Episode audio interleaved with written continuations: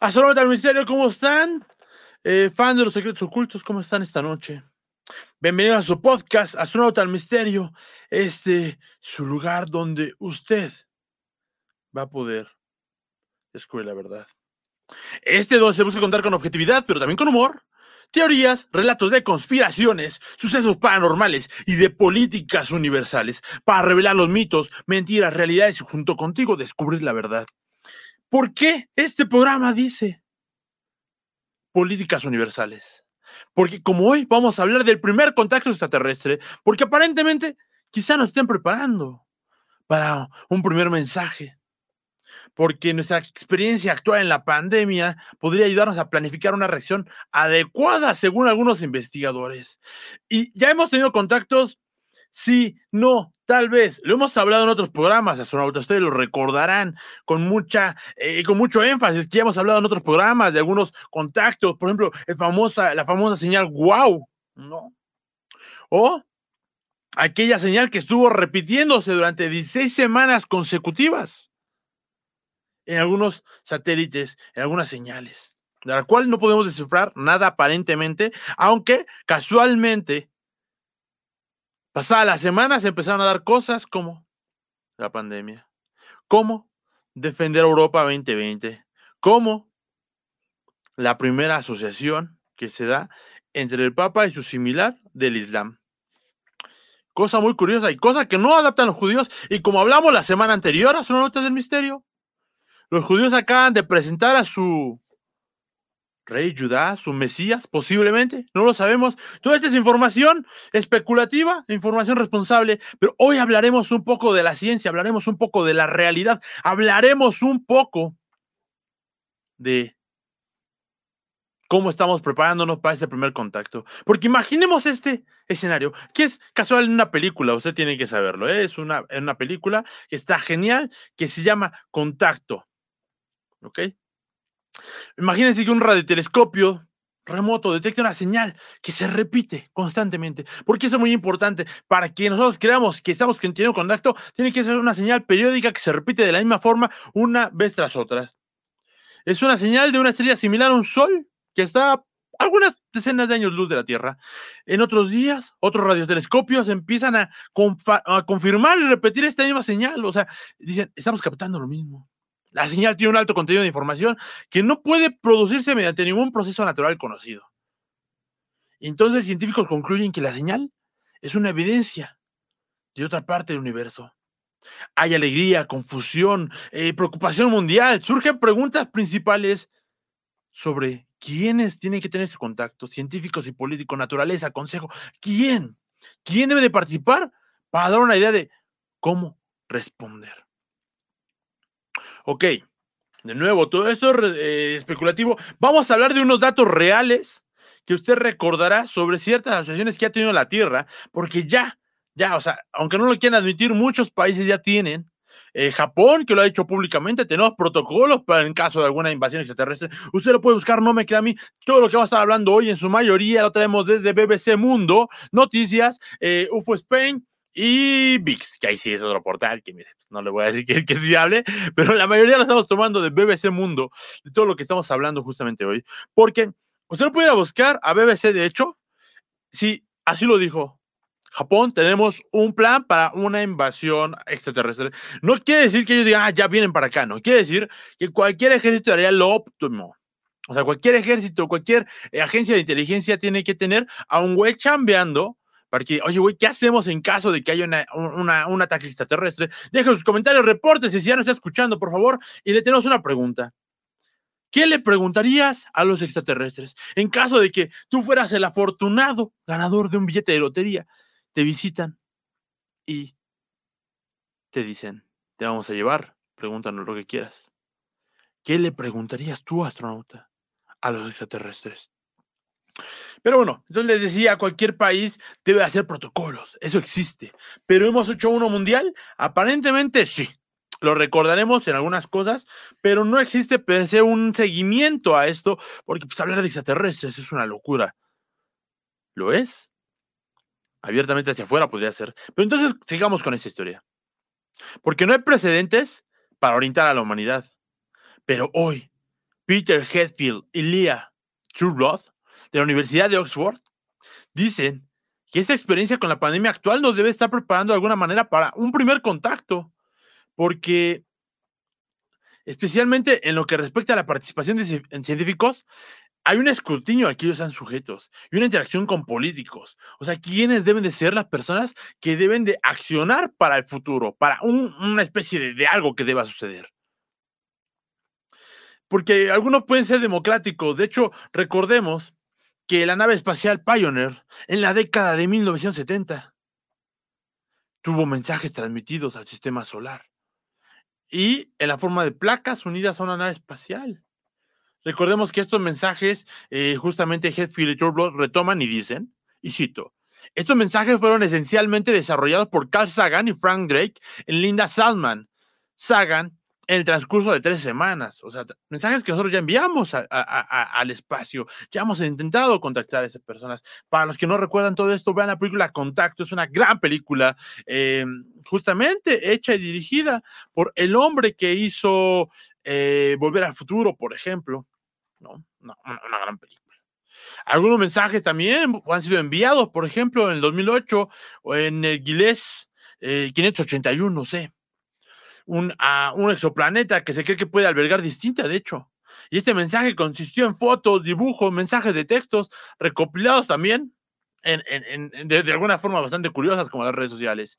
Y en 2016 la Agencia Espacial Europea emitió 3.775 mensajes de personas de todo el mundo hacia la estrella polar. Obviamente todo esto es un aspecto especulativo, cosas de publicidad para que eh, la gente se interese en las agencias espaciales y les brinden eh, pues dinero, ¿verdad?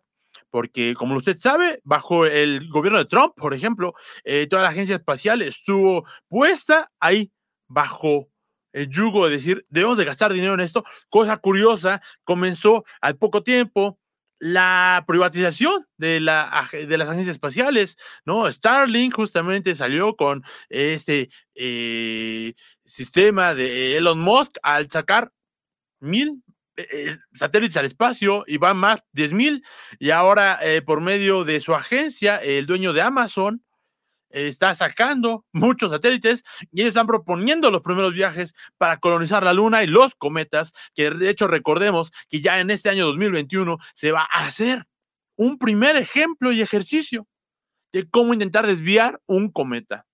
Y todo esto no me cree a mí. Usted va a ser pinche viejo loco. Tienes una camisa que dice astronauta al misterio bordada. Búsquelo en el portal de noticias de su interés. Universal, El Heraldo, si usted quiere, aquí en México. La versión en español, si usted no sabe inglés, de El Times. Es algo que lo puede saber porque es algo científico, es algo que sí está pasando y ocurriendo en este momento. Pero bueno, ¿quién debería escribir el mensaje o contestar los mensajes que llegan de extraterrestres? Hetfield y Trueblood hicieron lo más inteligente, ¿verdad? Encuestar Dos mil personas respondieron. Y el escenario es y nos dice que un equipo de científicos, después representantes electos, después un referéndum mundial y solamente el 11% dice una asamblea de ciudadanos adultos seleccionados al azar. O sea, nadie dijo políticos. Nadie dijo la ONU. Pero realmente, si somos sinceros, todo esto es una especulación. Vayamos a la realidad. Porque justamente, ¿qué debemos de hacer si hay una inteligencia extraterrestre? Porque esto ya se ha planteado durante mucho tiempo. El primer contacto, ¿cómo va a ser? De hecho, eh, justamente encuentros cercanos del tercer tipo de Spielberg lo maneja, o una película que acaba de tener ocho dominaciones, que es La Llegada, una gran película, la verdad, ya me, me fascinó, nunca la había visto astronauta, la acabo de ver, una gran película, se lo voy a decir, a mí me encantó esta película pero justamente sostiene que hay una red de inteligencia para la búsqueda de, inteligencia uh, extraterrestre en el Reino Unido, bajo las siglas en inglés UKSRN. Si usted lo quiere buscar, hágalo por favor. UKSRN.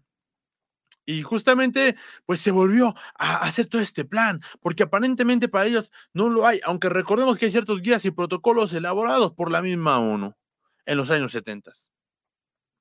Y Douglas Bacok, presidente de Mensajes Extraterrestres Internacionales, METI, nos dieron justamente una parte de la investigación porque justamente recordemos que estos documentos que ellos han establecido, pues tienen una fuerza legal para ellos, ¿no? Porque no hay un plan definido por todos, por lo menos que hay un plan definido por algunos, dice, ¿no? Y justamente, pues se formula la pregunta, ¿qué debemos de hacer? Y cito, incluso en la Tierra nos resulta difícil acordar qué entendemos por inteligencia, qué entendemos por vida, qué entendemos por comunicación. Esto lo plantea el astrofísico Charles Lynn Weber, investigador del Instituto de Ciencias Planetarias de la Universidad Nacional de Australia. Y justamente él nos dice, con tantas incógnitas es difícil plantear bien una pregunta. Les recuerdo, astronautas del misterio, gracias por vernos, gracias por conectarnos. ¿Qué le preguntarías a los extraterrestres en caso de conocerlos? Pero recordemos que estamos hablando ahorita de ciencia, de gente, de universidades, de gente con voz que nos puede decir esto. Porque Justamente durante décadas, la discusión se ha centrado en qué condiciones se debería de enviar una respuesta y si se debería de enviar astronautas. Porque recordemos que el planteamiento principal es, si una inteligencia superior a nosotros nos ve, nos manda un mensaje, nosotros deberíamos responderlo quizá no sería lo más conveniente. ¿eh? Pero bueno, se plantea que se debería diseñar una respuesta genérica o se debería de pensar dependiendo en la señal que se reciba. ¿Cuál debería ser el mensaje? ¿Se debería enviar un solo mensaje o varios? ¿O cada nación debería de enviar el distinto, no? En todo caso, o sea, justamente, pues, una vez que detectemos nuestra primera civilización alienígena, tenemos la garantía de responder, dice, ¿no? Y justamente recordemos que SETI, el instituto dedicado a la búsqueda de inteligencia extraterrestre, que justamente fundó Carl Sagan, el cosmólogo más famoso de la historia, justamente eh, plantea que pueden ser bajas las probabilidades de, recibir un mensaje. Pero de todos modos, eh, hay un protocolo que él hizo y que se debe avisar al secretario de Naciones Unidas. Vamos a leer al final de este, este, este bloque, este protocolo que existe. Porque como les dije, hay uno, aunque no se ha admitido per se. Pero bueno, la detección de inteligencia extraterrestre debe ser diseminada de manera oportuna, abierta y amplia a través de los canales científicos y de los medios públicos, dice el documento del SETI. Pero, en caso de que se detecte una señal, que cualquier persona con un transmisor podría quizá decir lo que sea. Quizá mantener este secreto podría ser muy, poco, o sea, muy pronto la gente lo sabría, esto se ha planteado muchas veces. Y para él, para Balcoch, sería imposible hacer, eh, cumplir un silencio global, sería muy difícil. Y esto podría un, un caos. Pero para él, para Balcoch, esto no es necesariamente malo, porque para él, y la cacofonía resultante de la Tierra proporcionará a los extraterrestres una conmovedora presentación de la humanidad, revelando el hecho de que no todos hablamos con una sola voz. Eso es interesante. Ahora, que ellos nos entiendan y no lo vean como una amenaza, es diferente. Porque el hecho de tener contacto extraterrestre nos plantea una oportunidad o una amenaza. De hecho, Balcoch plantea que la mejor manera de prepararse para un primer contacto es enviar todo tipo de clase de, mensajes al espacio, desde música, fotos, códigos informáticos. Y dice, debemos darles tantas oportunidades de entendernos como se nos ocurran.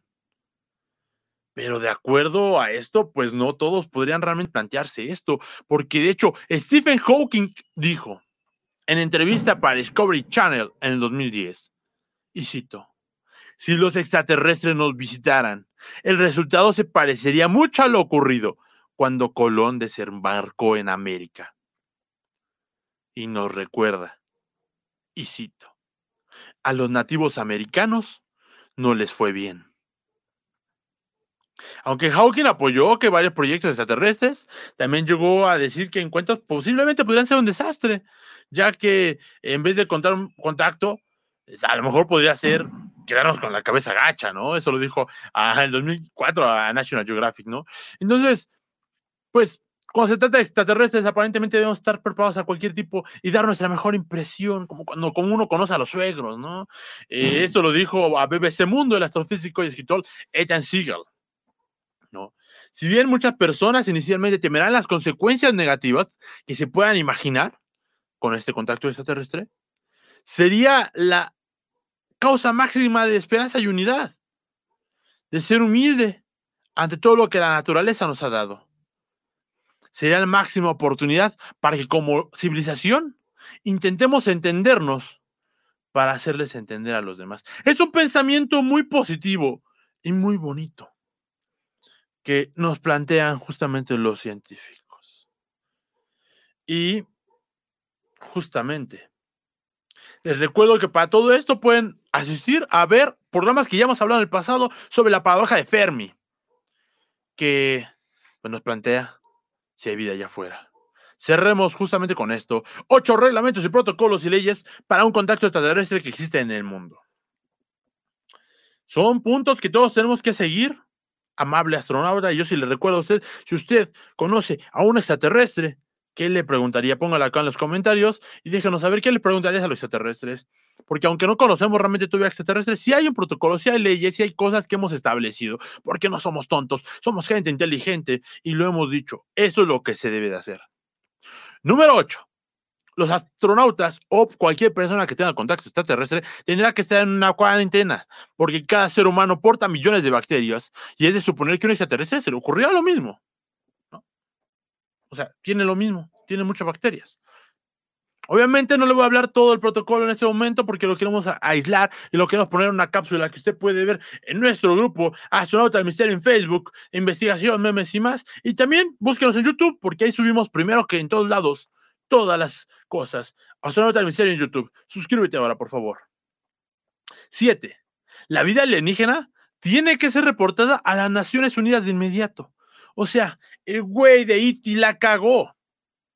Tenía que haber reportado a las Naciones Unidas. Esto es algo que desde 1967 se hizo, se había producido.